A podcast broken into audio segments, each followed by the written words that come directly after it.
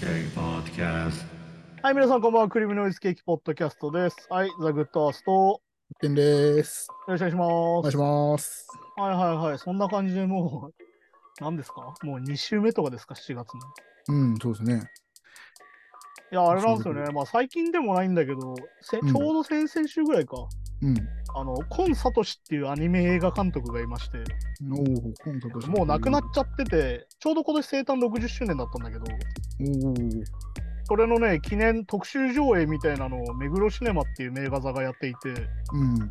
それで見に行ってきたんですけど、知らないかなえっと、パプリカって映画とか知らないかなあ、パプリカ、ああー、はいはい、わかりますよ。わかるパプリカを作った人なんだけど、おー。あ、へえ。あれね、筒井康隆の小説で、うん。あの、クリストファー・ノーランのインセプションってあるじゃん。うん。あの、レオ様が出てるあ夢の中をね、動く。うんはいはい。あれとかはもう完全にパプリカの影響というかね、ああ、まあそうか。確かにもう絵と絵的にも結構似てたりとか、うん。あとまあコンサートし、あと千年女優ってやつとか、うん。わかんないです。千年女優ってやつはね、えっとね、今で言うとエブエブがすげえそれっぽいってうん。うん、あエブエブのそのマルチバースで、あの、女優さんになっ、もしあの女優さんになってたりとか、ええ。うんうん。もし何々してたらみたいなののうん、演出が結構似てたりとか、結構じゃあ影響を与えてるんですかね、海外の。かな。り海外勢にも影響を与えてて、一番でもね、影響を与えてるなと思うのは、ダーレン・アラノフスキーって監督で、うん。えっ、と、レスラーとか、ブラックスワンとか、最近だとあの、ザ・ホエールっていう映画とかの、うん。あとなんだろうな、レクイエム・フォード・リームって結構なんかどれもなんか嫌な、嫌な映画を作ってたんだけど、その人があの、パーフェクト・ブルーっていうそのコンサート誌の作品があって、うん。その作品は何だろうな、アイドルを卒業した女の子、主人公が、なんかこう、女優になるために、うん。こういろいろ努力していくんだけど、なんだろう、嫌な芸能界、嫌な話みたいので、うん。ああ、はい。こうなんか、なんだろうな、この女優になるためにヌードにならなきゃいけないとか、ああ、はいはいはい。でなんか嫌なことがあったりとか、それと同時にストーカーにあったりとか、で、当時なんだろうな、インターネットが出来たてみたいな頃で、うん。そういうなんかネットページで自分をこう明らかに監視してるようなページを見つけたりとかして、ああ。どんどんこう心が病んでいくと同時に、なんだろうう、ん人格が分裂してきちゃって、なあ、ははは。とそれと同時に自分の周りの人たち、うん。自分をこう、ひどい目に遭わせたっていうか、その、そういう、なんだろうな、パワハラ的、セクハラ的なことをしてきた人たちがどんどん殺されていくみたいな。なあ、ははっていうは。サイコスリラーと一緒にその人格が分裂していくのを描いたアニメがあって、そええ。れがパーフェクトブルーっていう映画なんだけど、それめちゃくちゃ面白いんです、それ98年なんだけど、ちなみにね。うん。それとかはね、あの完全にそのナタリー・ポートマンのブラックスワンあるじゃん。そうのん。あのバレリーナの話。はいはいはい。あれは多分完全にパーフェクトブルーなんだよね、土台が。もおえうー。なんか似たシーンもあるし、まんま真似してるシーンとかもあって、うん。本当にそれぐらい影響を与えてる監督の人でねあ、そうコンサートシーン自体は。今見てもめちゃくちゃ面白いなと思ったし、だから俺は逆に言うとリアルタイムで見れてなくて、全部もう、なんだろうな、なんならなくなってからなんだよね、映画館でちゃんと見れたっていう。うんうんその最上映だったりするのでやっと見れたっていうのがあって、今回だから俺、うんパーフェクトブルーと千年女優初めて映画館で見れたんだけど、まうん。あ、ちなみにパプリカと東京ゴッドファーザーズってやつが今、ちょうどこの収録してる週にはやってて、そこで明日見に行こうかなと思ってるんだけど、おえー。やっぱね、映画館で見るとめちゃくちゃいいしね、今見ても面白いなと思うし、そしてね、映画館の客層がやっぱ若い人が多くて意外と。やうん。うん。おえー。っぱね、名画座って結構なんつうのかな、お年寄りが多いというか、うんまあ。ちょっと映画好きっぽいなって人が多いわけど、平日とか行くと特に。うん。なんだけどね、もう学生だらけで、学生っていうか本当に若い人だらけで、平日う行っん。たなのんかいいですね、それはね。そう、なんかね、なんだろう、見損ねた人たち、それこそさっき言ったみたいな、さっき言ったエブエブだあっあ、たそっりかそとっかかそっ、かインセプション見て、あ、これ元なんだみたいな。っそっか。ああ、そっかそっかそっか。ていうので多分見てきた人が多いんじゃないかなってぐらい多くて、うん。あとすげえ面白いなと思ったのは、なんだろうな。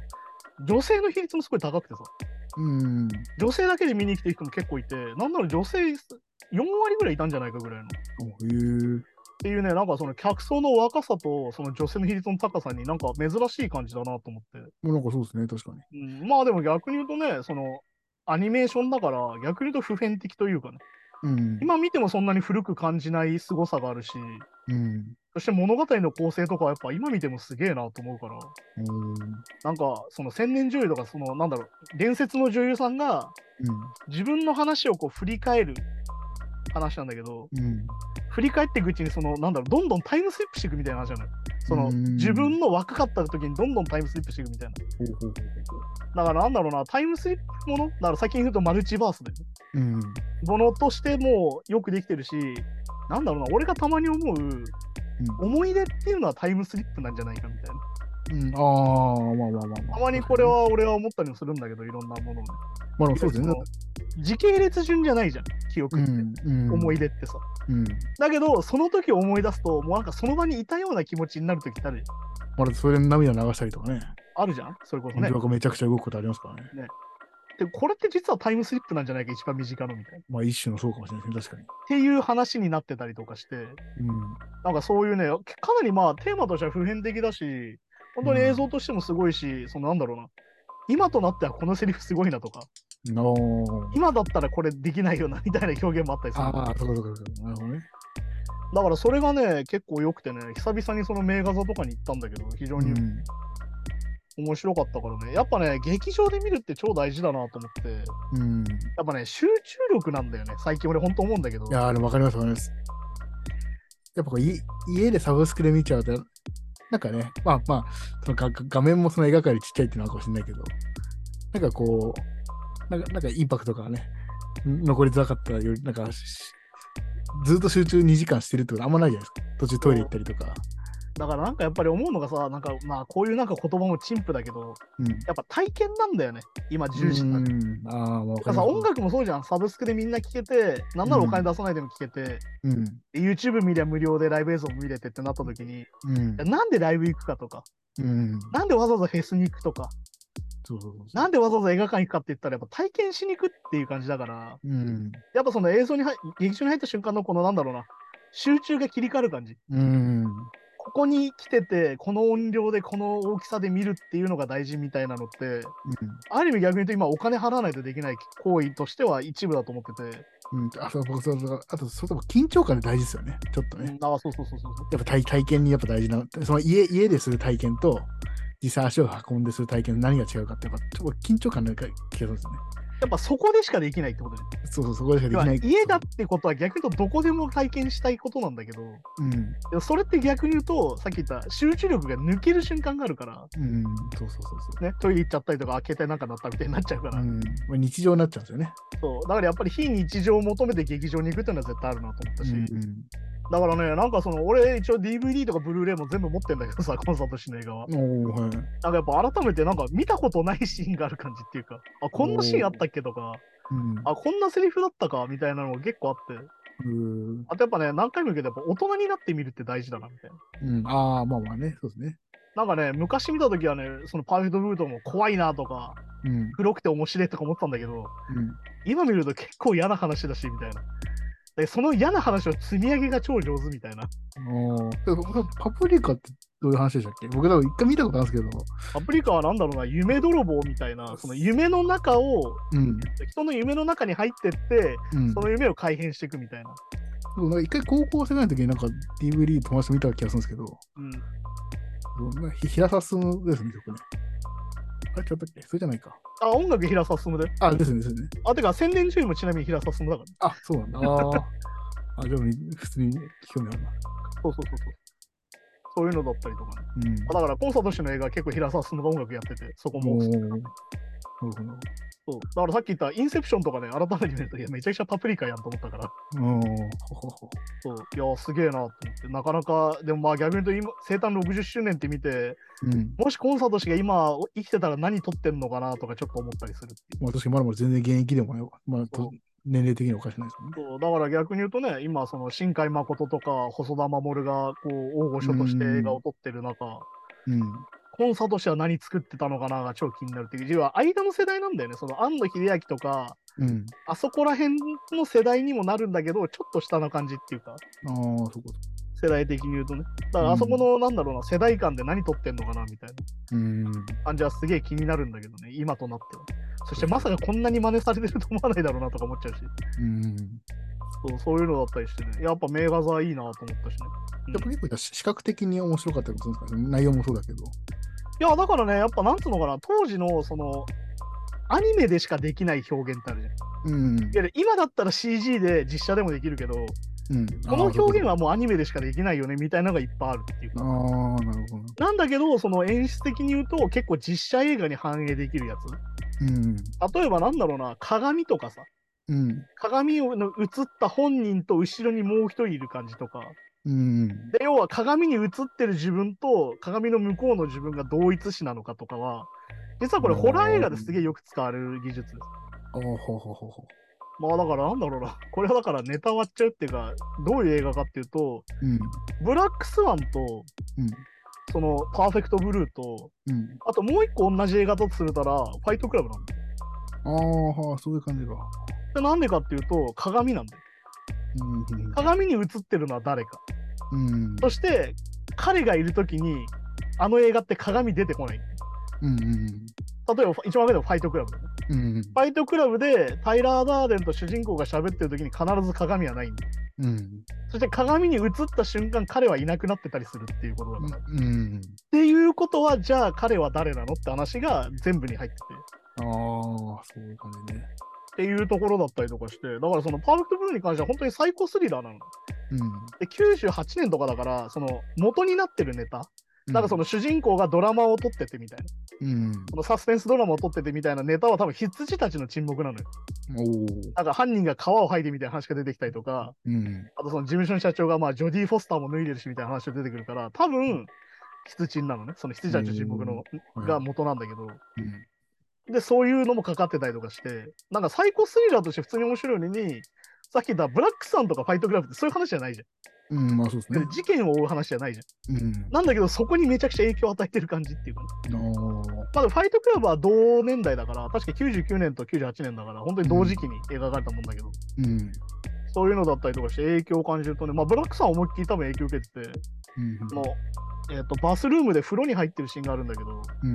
そこは全く同じカットで撮ってておえこれはもう見たら一目瞭然だしって感じでというところだったりしてまた面白いんでねそこもいいんじゃないかなと思ったりします、やっぱだから映画館に行ってねさっき言った本当にやっと追いついたというかやっと映画館で見れたみたいなうん。うん、そうですね。感動があってねなんか久々に映画館でワクワクするなっていう、ななるほど。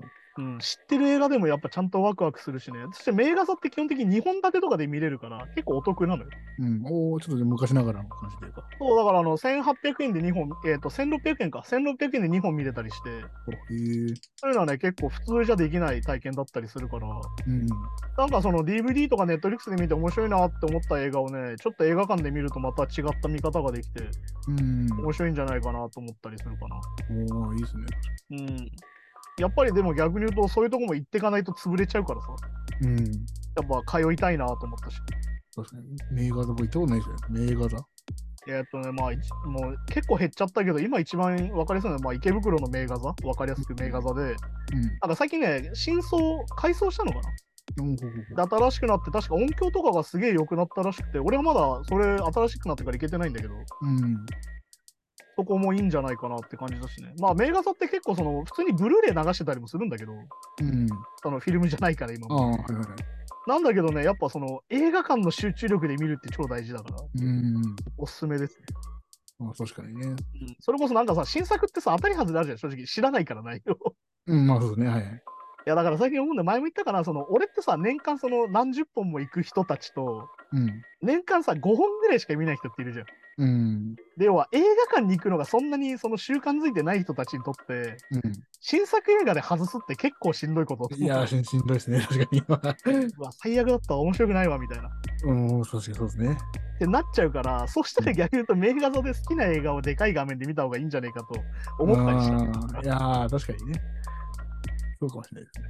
そうなんかそういうのもあるかなと思ったりしたからうん。だから逆に言うとねやっぱりそのなんだろうなよく思うんだよそのあんまり映画見ない人と喋っててやっぱ映画館が楽しい体験じゃなかったんだなみたいなのあんだよねああ。ちょっとさっき言った映画がつまんなかったとかもあるんだろうけどまあ、あとなんかそうですね。なんかこう、映画を見に行こうじゃなくて、まあ、デートでなんか、とりあえず見に行こうとか、なんか暇つぶしで見に行こうとか。だからそんなんで見に行く人もいますもん、中にはね。もうだからね、なかなかね、その映画の真剣度、映画を見に行く、人によって違うからね、一回友達にね、うん。あの前も話したかな、ドライブっていう結構えぐい映画をうん。決めたらね、そいつは彼女と見に行ってしまって、うん、ああ、あの結構怒られるっていうね。 うん。そういう。そうその確かにねドライブっていうか、そのララランドの主人公で出てきたライアン・ゴズリングって人がやってて、うん、なんかまあ運び屋の話なんだけど、逃がし屋っていうか、おお、はい。でこう結構ウルトラバイオレンスなんですよ。ああ、そうですね。結構あの血みどろになるというか。うん。ですげえシーンがあって、エレベーターで、その、奥、なんだろうな、子供連れの奥さんを好きになるんだけど、うん。その奥さんには旦那がいて、うん。旦那が元ヤクザなのよ。はいはい。でそのヤクザを救うなんだろうな助けるためにいわゆる奥さんを好きになっちゃってその主人公はうん。でその旦那がヤクザから逃げてるっていうからじゃあ助けてやるからって助けようとしたら逆に自分もヤクザに追われちゃうみたいな話でおなんだろうな日本でやるなら多分主演は高倉健とかなんだよお。 おお。じゃあ今日ハードボイルじゃないけど。なんかね人形映画みたいなああ、いわゆるそ、のなんだろうよくあるさ高倉健があの、うんちっちゃいこう料居酒屋でも板前さんしててうんうん。 あの人なんか過去に何やってたか知らないあんだけどあ、なるほど、なるほど。で、なんかちょっとあの、なんかシャツがバリって破けたら、あの、入れ墨入っちゃっいた。やいや、入ってみたいね。はい昭和のね、はいはい。なで、まさにでもそんな映画なのよ。おお。でそんな中で、エレベーターの中で、その奥さんと初めてこう、キスするみたいな、ロマンチックなシーンがあるのよ、うん。で、そのエレベーターの中には、実はヤクザが敵が乗っててみたいな。うん、おお。で、そのロマンチックな、なんかすげえいい音楽がかかって、こう、うんこうエレベーターをこうぐるぐるぐるってカメラで撮影して、超ロマンチックに撮って、うんスローモーションの直後にそのヤクザの、を刺してあの、うん顔面を踏み殺すっていうシーンがあ ってうん。あの足をこうガンガンって踏んでああ。頭蓋骨までボンって踏み込んでっおお、なてかいなうか。とこまで映るのねうん。っていう映画だったからあのその勧めた友達にお前ふざけんなとうんまあ、デート何じちゃゅなうい映画をです勧めね。てくれるんだって言っていやだからシチュエーションとか教えてよ確かにね。 いやだからよくあんのよ俺だからそのなんか映画見に行きたいんだけどなんか面白いのあるって言った時に、うん俺基準で選べちゃうとやっぱあんまダまメ、あ、そうそう、確かにね。私、まあ、だから、 その後、その後彼女と飯、何食うかって、なかなか話しづらいですもんね。そんな顔面踏みつけよる。くも悪くもなんかそのねなんかね前儀に使われるような映画だったら絶対そうじゃないじうん、まあ、そうですね。 ゃんラブホ行く前に見に行く映い 画や、そうですね。いい雰囲気にはならないですよ。いい雰囲気には絶対ならんからエレベータだーかのらもねやっぱ転がねる そこはやっぱソムリエ的なうん、そう、確あかのに。データくれっていう、 出てくる。どういう人ですか、あなたはっていうのが大事だなって最近思う。うん、あいいいいですね。それあああなたにおすすめな一本的な。いや、本当に本当に。ね、だからね、友達とかだったらさ、あ、お前、シュワちゃん好きだもんねとかさ、うんうんうん。お前、スタロー好きだもんねでも、両方筋肉だけど。そうそうだから、だからひだから一人で見に行くか、だ誰やっぱ誰と見に行くか違いますよね、これね。そう、だから俺は結構、その友達と映画を見に行くっていう行為が好きだから、うん。遊ぶんだけど、やっぱりそれはね、映画好きな友達と行くから、やっぱり。うん、うん、そうですよね。そう。っていう風になっちゃうと、やっぱ好み分かってるからさ。うん。そう、好み分かってる中で、やっぱ映画見に行くから、うん。やっぱね、それはね、あの外さないですよ、さすがに。うん。っていうのもあるからね。だからやっぱりその、こうやって喋ってるじゃん。人と喋ってるとその人の好みって分かってくるから。うん。だからね、一番言われて困ったのは、うん。あの血が出ない映画と、お人が死なない映画って言われて結構難しかったよ。まあまあ、あれ結構まあまあ結構ありそうですけど、まあ、ないか。いやでもさ、その子言ったらさ、結構感動対策って結構人死ぬのよ。あまあ確かにね。そうか。だってフォレストガンプも結構がっつり人死ぬしさ。うん。なんならあの戦争のシーンがあったりとかするからさ。うん。だからなんだろうな、あのバックトゥーザフューチャーだって人が死ぬから。だってハンハングオーバーとか出てるあ、でもハングゴーバーもめちゃくちゃゲロと血が出るじゃん。あ、血は出るか、そっか。だからね、意外とね、それって難しいんだ よ。ああ、確いかやに。それってなんでかっていうと、基本的に映画って非日常を描くから、うん。あまりに日常だったら何も起きないって思っちゃうからさ。まあ結構退屈になっちゃいますよね、確かにね。だからね、結構ね、実はその質問ってすげえ難しいなと思ったりして、うん。あのとりあえず映画を進めたら全部ファイトクラブとロッキーを進めるみたいな時が、うん時が好きな映画あったら大体ロッキーかファイトクラブみたいな、そういうのあったりして、そういうのもいいかなと思ったりしますね。確かにね映画だね。うんいいっすねおすすめですよ。だからまあ逆に言うと習慣がない人ほど実は向いてんじゃねえかなと思ってさ、うん何やるか分かった状態で行くっていうのはありかな。そうそう、だから、名作、えーだからそう自分の思い出の作品とかね。そうそうそう。うんそれこそなんかね、学生の頃見たやつは本当に違って見えるので、うん、そうそうそう。それ、ああ、俺が大人になったんだなってなるから、映画は変わんないからさ、逆に言うと。うん。そうそういうのもあるからね、おすすめですね。確かに確かに。いいですはい、じゃあそんな感じで今週もニュースに行きましょ行きましょうか。うか。はい。でダウンロードフェスティバル深刻な交通渋滞がきっかけで開催に警告が発せられることにとはいはいはい。で6月7日8日えダウンロードフェスティバルの会場周辺では深刻な交通渋滞が起こっていてでで中には会場に到着するまでに7時間かかった来場者もいるというとででこれに、まあ、レスターシャーシュ議会は、まあそのまあ、警告を発しているうんうんという問題ですねあすごいね、これニュース読んだら、あの飛行機を逃した人が600人いるとか書いてあるんだよ。うーん、そうそうそうそう。そうだからもう7時間とかもうライブ 間に合わない人も終終わっわっちゃう人もいるんじゃないかっていう。だって午前中だったらもう夜になっちゃうじゃんみたいな話だからね、そうそうそう。とこんな重、でも、ラムフェスティバルって毎週、毎年っていうか、まあ、定期的にやってるじゃないですか。うん。もうなんで今年だけこんなになっちゃったんですかね。まあでもこれ書いてあるのは入場者数の増加うん、うん。あとやっぱ車両の単純な増加だよね。だから多分その会場は変わってないけど多分人数は増えてんじゃない多分この絵見てる。ああ、そうかそうかそうか。で、いわゆるその分散型だよね。うん。いわゆるそのなんだろう、フジロックもそうだけど、キャンプする人と、うん。車で来る人と、うん。あの公共の交通機関で来る人っていう、あと、例あーえば車でその東京から来る人っていうの分かれてるから、うん。そうすると交通渋滞ないんだけど、うん。え、けど都市型フェス、これまあ、レディングとかは特にそこまでじゃないと思うけど、うん。都市型フェスの特徴として、みんな同じ電車使ったりとか、ああ、はいはいみ。んな同じ車でとかバスで来たりとかするとこうなるんだよ。うんなるほど、そっか、パンクしちゃってか、そのね。まあだからサマソニーあるあるじゃん。毎年行って帰るときさ、海浜幕会そうに、入れないみたいな。そうですね、確かに確かに。そうあのなんなら隣の一駅歩いてって、そこで乗った方が乗れるみたいな。その日だけ本数が増えるわけじゃないですからね、別そうに。まあ臨時電車出るときもあるけどさ。でもやっぱサマソニーそうじゃないから、うん。そういうのもあったりするしね。確かに。だからそう、それなんだね。7時間はね、ないと思うね。でもね、これはね、実は今日本でも問題になってる問題があって、この渋滞問題っていうのは。おうはいはい。コストコってあるじゃないですか。あはいはい。コストコ渋滞って言葉があるの知ってます最近えー、そうなんですか、えーコスト知コらっないてさ、どこにできるますまあ、あの、郊外のイメージですよね、なんか。郊外にできるじゃん。うん。郊外って道少ないんだよ。あ道あ、広くはないんだよ。それ車社会だけど。そう。そうかい。わゆる普通に片側1車線とか2車線だったりするのうんコストコの。周りの道路が。はいはいはい。だけど、鬼のように人来るじゃん。はい、そうですね。あであ。あれとね、多分ね、コストコの特徴はね、多分あれ、三井不三井不動産が多分関係してて、うん。ララポートとかで併設してんだよね。ああー、そうですね。おいなんか、もう僕の今住んでるとこの近くにもありますけど。だからまさに、めちゃくちゃ人集まるじゃん。うん。めちゃくちゃ渋滞すんだよ、出るとき。ああ。俺、一回行ったんだけど、本当に平気で2時間ぐらい並ぶんだよ。ええ出れないの。外の道路が一通とかだったりするんだよ、目の前の道路が。うん。だから、もう並ぶしかないのよ。他に出口ないから。はははは。で、片側一車線なのよ。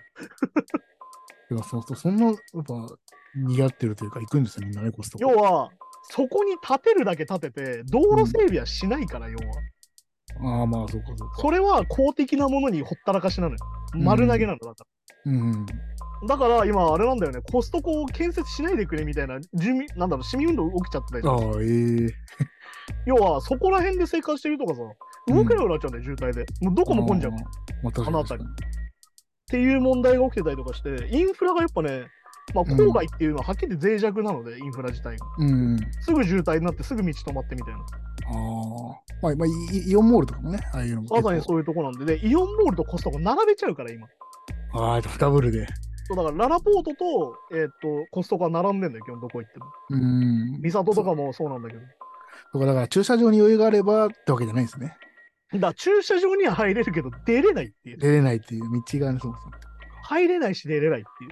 ああ、っていう問題が起きてて、だからいわゆるそのフェスもそうだけど、郊外に行くってことは、うん。郊外の道路が便利かどうかは別なんだよ、だからさっき言ったよううにん、まあ、そういうことですね。だからさっきの都市型は都市型で問題があるんだけど、郊外は郊外でみんな車で来るからうん。ってことなんだよね。だからさっき言ったさ、電車で来ればさ、もう電車は一定時間だから遅れるけど、もうある程度読めるじゃん。うん。まあそうです 3, ね3本後に乗れっかなとか、5本後に乗ればいいかなってなるけど、車はさ、つかないから。うん。まあ、そうですね。わかんないですもんね。だから実は郊外型フェスとコストコ渋滞っていうのは実は近いんじゃないかなってこれ読んでて思ったんだよははははは。いわゆる郊外の道路ってさ、整備されてないから4車線とかないんだよ。ないですもんね、確かに確かで、しかもアメリカみたいにハイウェイがあるわけじゃないから、に。うん。要は降りてこなきゃいけないじゃん、最終的には。田舎だかそうでら。すねはいはいはい。ってことはさ、一般道降りた瞬間渋滞なんだよ、多分。ああ、下道降りた瞬間ね、確かに。ってことを考えると、実は結構な問題なんじゃないかなっていう。うん。まあ実は交通インフラもちゃんと考えてやらなきゃいけないんじゃないかというね、まあ、そうですね、確かに確かに。僕もなんか車で、まあ、それは埼玉スーパーアリーナはうん。行ったことあるんですけど、はい。その高速道路の時は余裕だったんですけど、やっぱ下道降りた瞬間、なんか距離めっちゃ短いのに、ああ、わかるわかる。会場入る前に結構時間かかった記憶あるんで、なんか降りた瞬間めちゃ混みはあるよね、マジなでん。かありますよね。 それのもっとすごいワンカだ。そうだ、そういうのもあったりとかしてね、マジで、マジでこれはだから最近の問題なんじゃないかなっていう。確かに。いや、何もないただっぴろいとこに建てたはいいけど、道路は広くないみたいな。でアメリカはさ、そこやたら道路広いから逆に言うとハイウェイが。うん。でハイウェイから直で行けたりするからさ。うん。だから逆に言うと俺、ニュージャージーのメッツかな、うん。本拠地の横にあるその NBA アリーナか、NBA のチームが使ったアリーナでプロレス見に行ったんだけど、うん。あのバカ広くて、うん駐車場もど道路も、ね。はいはいはい。でもやっぱりそれでもやっぱ帰るときは渋滞になってたから、あへえ。うん、やっぱそう考えれば郊外の一般道とかだったら無理だよなと思っちゃうよね。うん。まあ、これなかなかね、このじゃあ道路拡張しましょうとか簡単にできるもんじゃないから。そうだからそれはさっき言った公的サービスになるから、だかうん。らやっぱりね、公的インフラって超重要なんですよ、多分。まあ、そうですよね。だから逆に言うとフジロックはさ、もう超苗場のさ、超アクセス悪いところにあるけど、逆に言うとその周りの団体とちゃんと組んでやってるから、ああ、まあ、バそスうでも行けるし、車でも行けるしみたいなさうん。確ことかになってるわけだから、に確かそうそういう問題は結構あるんじゃないかな。だから逆に言うと現代病なんじゃないかなって、これに関してはね。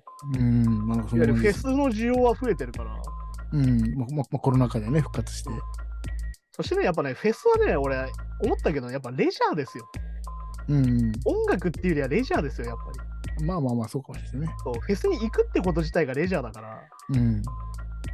で考えるとね、なんかちょっとやっぱ、なんだろう、単純にコンサートとかうん。と一緒にするのはあれかなとも思うんだけど、うん。でもやっぱツアーに関して言うと、やっぱ海外も減っててさ、やうん。っぱテイラー・スウィフトとかさ、まあ、ブルーノ・マーズもそうだけど、今度東京ドーム来るんだけどさ、4日連続とかなんだよ。うん。おー。でも売り切れてんのはすげえなと思うんだけど、はいはいはい。まあ、どでかい会場で、うん。でかい会場で何日もやるっていうのが流行ってきてんだよ。うん。要は、回るのに金かかるから。そうですね、はいはい。だから最近でもあったけど、ブルース・スプリングスティーンがさ、まあこれはラスベガス昔からのシステムだけど、ラスベガスで100日やるみたいな、うん。おー。みたいなのができてきてるのね。見たい人は来てね、みたいな。でも逆に言うと、完全にお金のある人しか行けないよねってことなんだよね。うん、まあまあまあ。ラスベガスのショーとかに関しては。っうん。ていうことになってて、いやだからすごいよ、テイラー・スウィフトのね、でもね、いいなと思うのは、うんテイラー・スウィフトのライブの前後に TikTok とか見ると、うんもうライブでもう超楽しんでる人たちのやつが超並ん 並んでて、うん。あとめちゃくちゃ広いアメフトの球場とかでやってっから、あ全然隣の道路とかでめっちゃ踊ってるみたい な。うん、ああ。いわゆる買えない人たちもみんな集まっはいて楽しんでるみたいな映像が見れて、うん。これで楽しいなっていう。まあ、それは確かそうなんかあの初めてライブに行くそのちっちゃい女の子がテイラー・スイートの格好の真似して、に。ああ、いいですね。見て、本当本人出てきて、やーってなるとことか見れて、あ、これいいもん見たなっていう。ああ、確かに確かに。でも本当に最近そういう風になってて、やっぱ大都市圏のでかい球場で、とにかく長い時間やる。うん。長い期間やるっていう風に今なってきてて、だから例えば日本だったらさ、結構今、昔だったらさ、ジャパンツアーって言ってさ、うん。まあ、東京ドーム、まあなんだろう、大阪城ホールとかやってたじゃん。うん、やりましたね。あれがやっぱなかなか難しくなってきてるっぽくて、ええ東京やっ大ぱツアー阪っ。ていうね、常識自体がちょっと変わってきてんじゃないかなと思ってて、うん。レッチリは東京ドームから大阪城ホールやったけど、レッチリね、あのツアーの中で一番小さいんだよ、多分大阪城ホールが。おーレッチリも今完全に今スタジアムツアーだから、だかうん。ら逆にレアになってて、だってことは他のとこではスタジアム以外でやってないってことだから。まあ、そうですね、確かに確かそう、ってことはやっぱりね、そのみんなでかいとこでやるのが当たり前になってきちゃってんだよね、多分。に。うん。そう。だから、やっぱテイラー・スウィフトのブルーノ・マーズのその東京ぶち抜き4日みたいなのはまあそうかなっていううん、まあ、そうですね。で、逆に言うと、なんだろう、その日本ってさ、首都圏にスタジアム集まりすぎてるから、うん。ね、日産スタジアムと東京ドームとか近いじゃん、はっきり言って。まあ、味の、味の素そういう話もね。ね、全部近いじゃん。近いですね。てなっちゃうとね、やっぱ地方にね、わざわざ札幌とかに行かねえだろみたいな話になっちゃうから。ああ、そうだ、だから札幌ドームが、札幌ドームがなんかね、ね一。週一週間イベントなしとかなんか、ニュースそだっうてましそう札幌ドームはあの仮数賃料が高すぎて2ちゃんが出てっちゃったっていう、た。ああ、へそうえ。いうのもあったりとかして、あ、だから今エスコンフィールドっていうのができたけどさ、うん。あ、じゃあ脱線してきちゃった。うんそうだからね、そういう問題があったりとかしてね、ちょっとだからまた、そのツアーの 様相が変わってきてて、で、先週話したその ZEP のさ、うんサイズ感だったりとか、うん。あで、そはいはのいサンプラザなんかなくなっちゃうとか、うん。いわゆる中規模がやっぱなくなるってことも、そこも格差社会なんだよね。まあそうですね。だから、すげえでかいのか、すげえ狭いのかみたいな、うん。 1000人規模かみたいな。でも逆に言うと、1000人規模でやって、次のステップアップが武道館みたいな話だから、日本ってやっぱり。うん。だいかやいらやその、だいぶ人数違うけどみたいな。だからもう本当赤字で武道館やってる人とかもね。いや、今最近武道館の声ほとんど赤字だって言うからね。だから結構なんか宣伝も込みで、なんかまあやるみたいなイメージ。まあだから嫌な話聞くと、あの武道館アーティストっていう看板が欲しくてやってるみたいな。うん、そうそうそう。だからうん実は正直武道館公演が一,、まあ、一番埋まってない説あるよ。うんなんか、なんかってきますよね、なんかね。そう平日武道館が今ちょっと安いらしいからね、他より。やっぱこう、ステップを踏んでいけないっていうのはあるんでしょうけど、そうもちろん。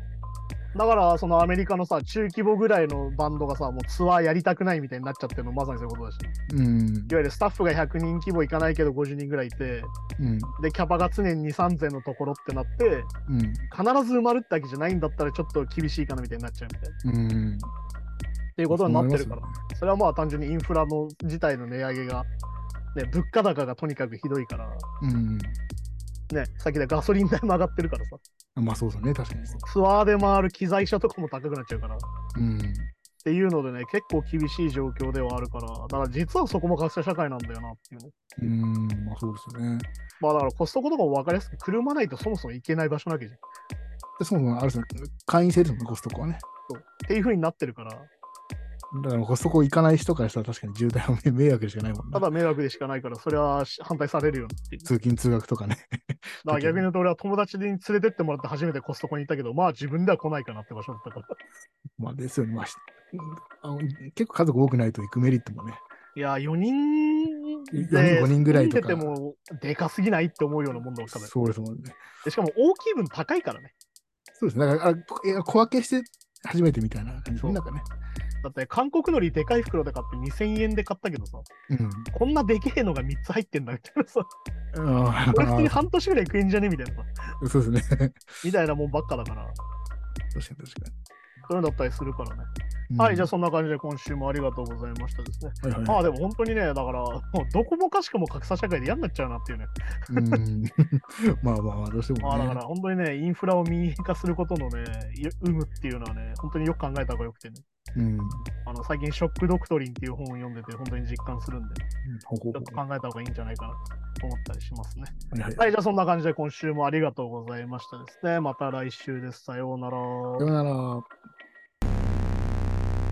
Wave Noise Gang Podcast.